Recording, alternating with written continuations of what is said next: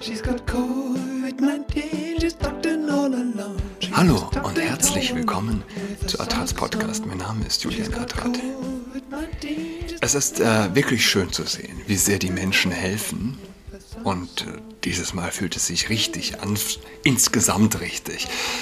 Äh, natürlich ist Helfen immer richtig, sich direkt seinem Nächsten zuzuwenden. Aber es gibt einen Unterschied sozusagen auf der Makroebene äh, im Vergleich zu 2015 und der Mil Million muslimischer Flüchtlinge. Erstens waren es damals größtenteils Männer, größtenteils junge Männer. Der, der junge ukrainische Mann darf gar nicht fliehen. Ja? Das Land hat general mobilisiert. Junge Männer, Männer überhaupt, haben sich dem Kampf anzuschließen. Sie stehen unter. Ja, sie dürfen das Land nicht verlassen. Ja? Wer, das, wer versucht, das Land zu verlassen, muss mit ernsten Konsequenzen rechnen. Brecht hatte, was hatte Brecht gesagt? Ich fand das gar nicht so schlecht. Ähm, hier.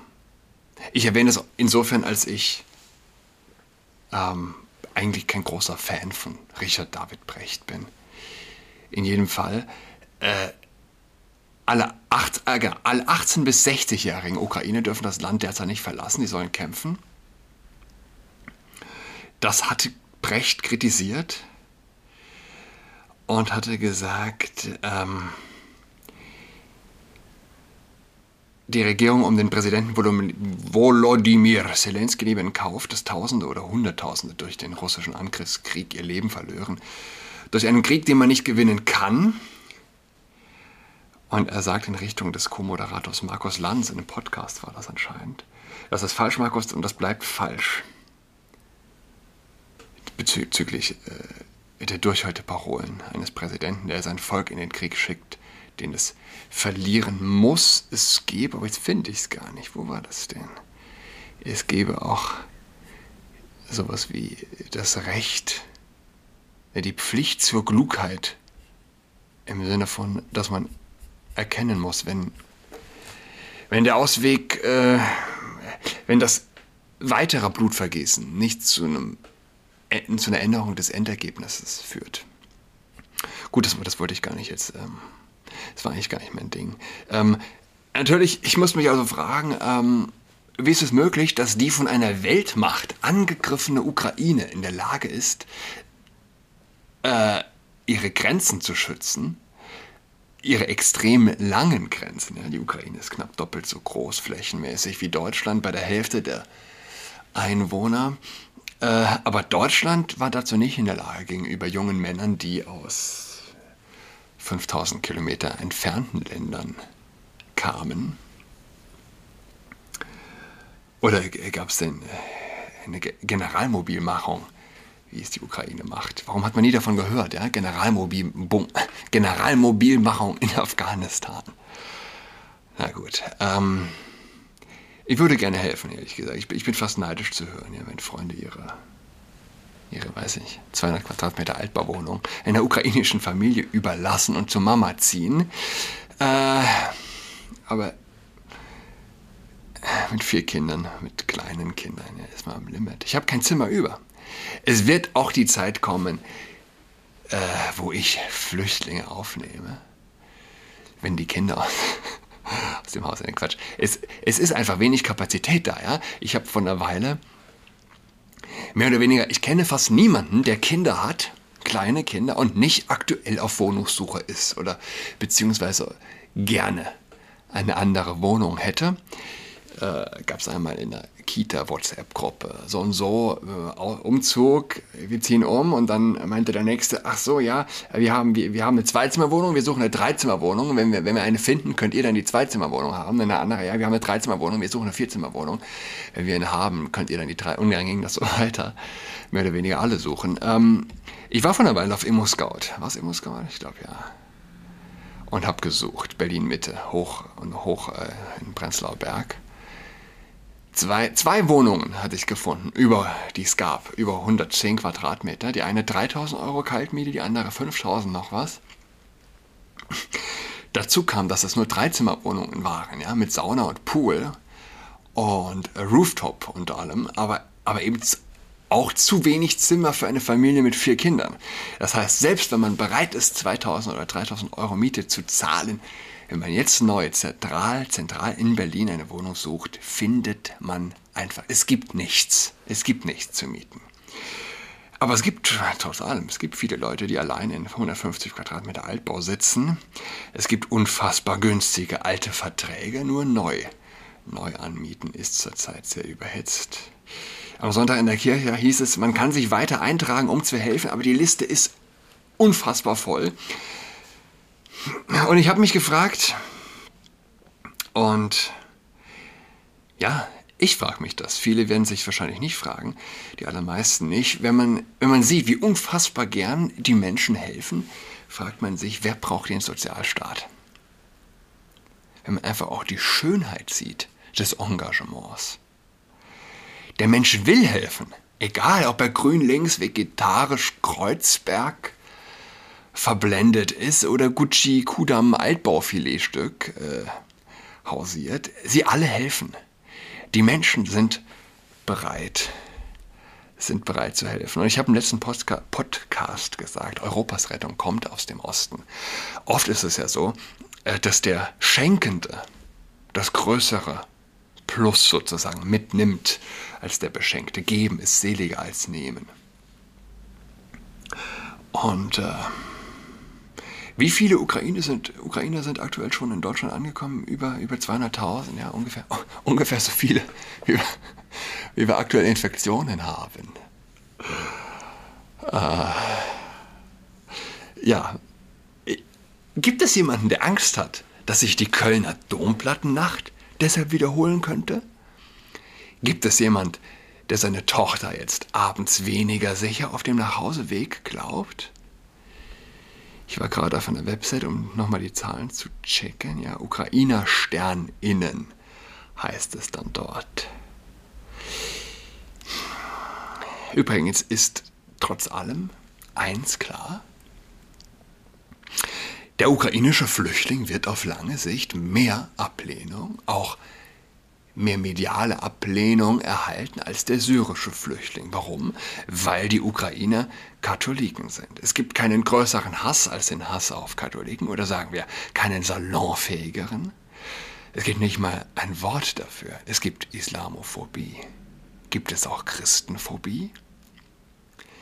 Die Linke ja, ist so fleißig mit Wortneuschöpfungen. Haben Sie jemals ein Wort wie Christenphobie gebraucht? Christen sind die am meisten verfolgte Religionsgruppe weltweit. Der ukrainische Flüchtling wird nicht die Probleme machen, die ein afghanischer Flüchtling gemacht hat. Ja? Er wird dementsprechend aber auch nicht die mediale Unterstützung bekommen. Das mediale, äh, äh, die mediale Verteidigung. Das Bedürfnis ja, der Unterwer Unterwerfung wird die linke Bubble, also mehr oder weniger alle Mainstream-Medien, nicht auf den ukrainischen Flüchtling projizieren können. Ja, nicht einmal die Linke schafft es, sich Frauen und Kindern zu unterwerfen. Was sagt Cem, Cem, Cem Özdemir in einem Spiegel-Interview? Weniger Fleisch zu essen wäre ein Beitrag gegen Herrn Putin. Auch wenn ich Vegetarier bin, sagt er, werde ich nicht predigen, dass alle zum Vegetarismus konvertieren müssen. Aber sagen wir es so, weniger Fleisch zu essen wäre ein Beitrag gegen Herr Putin. Es ist, äh, das ist Realsatire. Ich bin ja Vegetarier, ich tue ja schon. Ich tue ja schon alles gegen Herrn Putin. Wären wir alle so wie ich, hätte Wladimir keine Chance, wenn wir alle kein Fleisch essen bewusst einzukaufen und weniger Lebensmittel wegzuschmeißen. Genau. Es ist ein fucking Kult. Ja? Es ist eine Religion. Natürlich ist es richtig, bewusst einzukaufen und weniger Lebensmittel wegzuwerfen. Das sagt einem der gesunde Menschenverstand. Aber der, die Ökoreligion überhöht es oder erhebt es zu ihrem Glaubenssatz, zu etwas, mit dem sie sich identifiziert und abgrenzt zu sozusagen den Ungläubigen, die nicht so perfekt sind. Mann, Mann, Mann.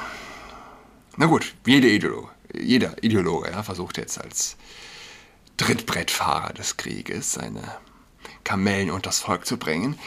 Was macht die Linke? Linke sagt, äh, Reichensteuer nennt sie jetzt Ukraine-Soli. Ja, okay, und die Grünen sagen, wir bekämpfen Putin mit weniger Fleisch essen, mit Tempolimit. Ich war eben auf Twitter, es ist getrennt, halt die Fresse-Bild.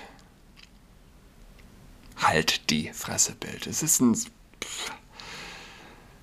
Apropos äh, Wortneuschöpfung. Die, die Wortneuschöpfung der säkularen Extremisten der Linken ist äh, meistens hässlich.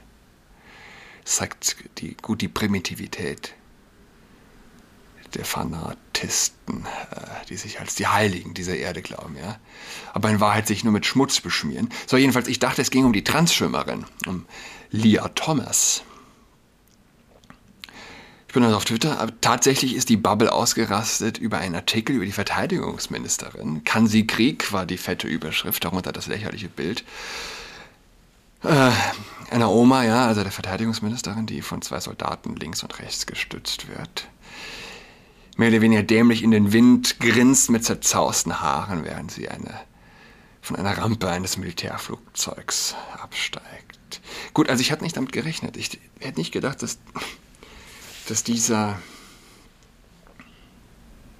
ja, dass dieser Artikel solche Wellen schlagen würde. Wie gesagt, ich dachte, es ging um die Schwimmerin. Es hat sich, ähm, Übrigens, Bild. Ähm, die Bild hat auch darüber berichtet. Wie fair ist dieser Transfrau-Titel? Ihre Siege sind die aktuell umstrittensten im US-Sport. Und das hat nichts mit Doping zu tun. Und die Bild berichtet darüber, ja? Ich weiß es nicht, ich bin jetzt nicht durchgegangen. Aber die Bild berichtet darüber, die meisten großen Medien werden nicht in dieser Art und Weise davon berichten. Und du kannst nur das wissen oder deine Meinung darauf bilden, was du weißt. Viele werden die Bilder nicht sehen. Die Tagesschau wird, sage ich mal, die wird es nicht bringen. Ähm, die Bilder die, der Leah Thomas im Badanzug. Und es ist offensichtlich, dass sie ein Mann ist. Ja? Sie gewann als erste Transfrau einen US-College-Titel. Ihr Erfolg war die 500 Yard Freistil. Über, ihr Erfolg überraschte sie selbst. Ich war einfach glücklich, hier zu sein und Rennen zu schwimmen, so gut ich konnte. Während sie die siegt, tobt ein Streit um Fairness und Inklusion. Auf Leah Thomas angesprochen, sagt die Tennis-Ikone Martina Navratilova zu News Nation. Es geht nicht um sie persönlich, es geht darum, dass sie als Mann als 200., 300., 400. ins Ziel kam, jetzt wird sie Erste. Die Regeln müssen geändert werden. Das ist kein fairer Wettkampf. Und man muss sich dementsprechend vor der Bild verneigen. Nicht bis auf den Boden, nur insofern, als dies überhaupt bringt. Ähm, es wird dann oft zum Ende hin doch immer soft bleibt die Frage, wie fair ist es, so endet der Artikel der Bild, für die anderen Teilnehmerinnen eine als Mann geborene Frau, Person bei Frauen starten zu lassen. Und äh, ist es wirklich noch wert, diese Frage zu stellen? Ist es eine Frage, die gestellt werden muss von einem, von mehr oder weniger einem letzten Medium mit Menschenverstand, das den Artikel mehr oder weniger offen also enden lässt? Die Frage muss gestellt werden, natürlich stellt man diese Frage. Und wenn man diese Frage stellt, man wird, je nachdem wie der Mensch antwortet, ähm, wissen, ist er ein säkularer Extremist, ist er ein echter Fanatist Oder gibt es da noch Hoffnung? In Twitter bin ich gestolpert über Jan Gnees, der ein Screenshot dieses Bildartikels genommen hat. Schwimmgold ist das gerecht, Transfrau gewinnt gegen Frauen. Sein Kommentar dazu war transphobes, menschenverachtendes Drecksmedium. Transphobes, menschenverachtendes Drecksmedium. Also wenn du diese Frage stellst, die Bild ist auch nicht leicht, ja, dann bist du ein menschenverachtendes Drecksmedium, wenn ein Mensch mit Penis gegen Frauen im Schwimmen antritt und sie besiegt. 5800 Herzen hat sein Tweet. 5800 Herzen. Menschen glauben, dass das ein menschenverachtendes Drecksmedium ist. Es hat Reika Görgi, eine Schwimmerin, hat jetzt einen Brief geschrieben an die NCAA. Ähm, ich möchte auf die Ereignisse der vergangenen Woche eingehen und meine Gedanken zum Ausdruck bringen. Zunächst möchte ich alle daran erinnern, dass ich ein Mensch bin und dass ich als Mensch Gefühle und Emotionen erlebe. Mein Name ist Reka Gergi aus Ungarn. Da sind wir wieder, ja, Ungarn. Die Rettung aus dem Osten. Ich bin Olympiateilnehmerin von 2016 in Rio, habe Virginia Tech in den letzten fünf Jahren vertreten bin zweifacher ACC-Champion, zweimal All-American. All-American ist irgendwie so die äh, Elite dann im College-Sport. Ähm, so eine Auswahl. Und dreimal Honorable Mention All-American. Bei allem Respekt möchte ich etwas ansprechen, das in unserem Sport derzeit ein Problem darstellt und Sportler, insbesondere Schwimmerinnen, verletzt. Jeder hat von Transgender Leah Thomas und ihrem Fall gehört und gewusst, einschließlich all der Probleme und Bedenken, die ihre Situation in unseren Sport gebracht hat. Ich möchte darauf hinweisen, dass ich Leah Thomas respektiere und voll und ganz zu ihr stehe. Ich bin davon überzeugt, dass sie nicht anders ist als ich oder jede andere D1-Schwimmerin. Schwimmer, der sein ganzes Leben lang um 5 Uhr morgens zum morgendlichen Training aufgewacht ist. Sie hat Familienurlaube und Ferien für einen Wettbewerb geopfert. Sie hat sich selbst an ihre Grenzen gebracht, um die beste Athletin zu sein, die sie sein konnte. Sie tut das, wofür sie Leidenschaft empfindet und verdient dieses Recht. Andererseits würde ich gerne die NCAA-Regeln kritisieren, die es ihr erlauben, gegen uns anzutreten, die biologisch gesehen Frauen sind. Ich schreibe diesen Brief gerade jetzt in der Hoffnung, dass die NCAA ihre Augen öffnen und diese Regeln in Zukunft ändern wird. Es fördert unseren Sport nicht in guter Weise und ich denke, es ist respektlos gegenüber den biologisch weiblichen Schwimmern, die in der NCAA antreten. Ich bin am 17. März 2022 bei den NCAAs die 500 Freestyle geschwommen, wo ich den 17. Platz belegte. Was bedeutet, dass ich es nicht zurück ins Finale schaffte. Ich bin ein fünftes, fünftes Jahr Senior. Ich war schon mal Top 16 und Top 8 und ich weiß, wie sehr es ein Privileg ist, bei so einem großen Treffen ins Finale zu kommen. Das ist mein letztes College-Treffen, College-Wettbewerb überhaupt und ich bin frustriert. Es fühlt sich an, als wäre mir dieser letzte Platz weggenommen worden, weil die NCAA entschieden hat, jemanden, der keine biologische Frau ist, antreten zu lassen. Ich weiß, man könnte sagen, ich hatte die Gelegenheit, schneller zu schwimmen und unter die ersten 16 zu kommen. Aber diese Situation ist eine andere und ich kann nicht anders, als wütend und traurig zu sein.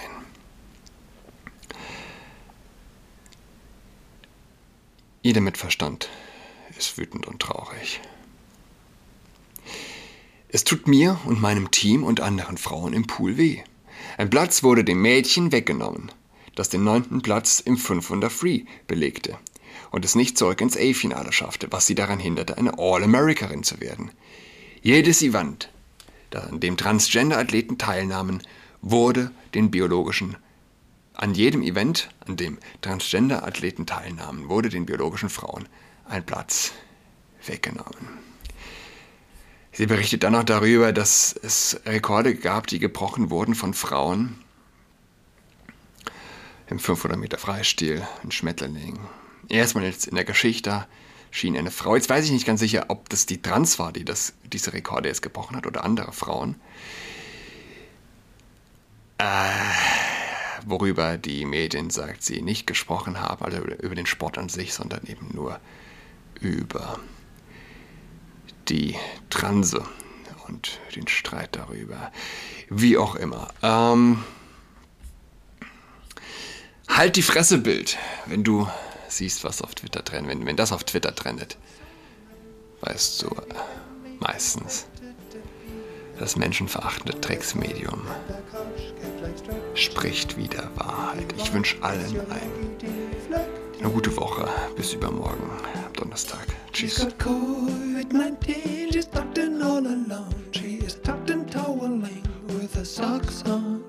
She's got COVID 19.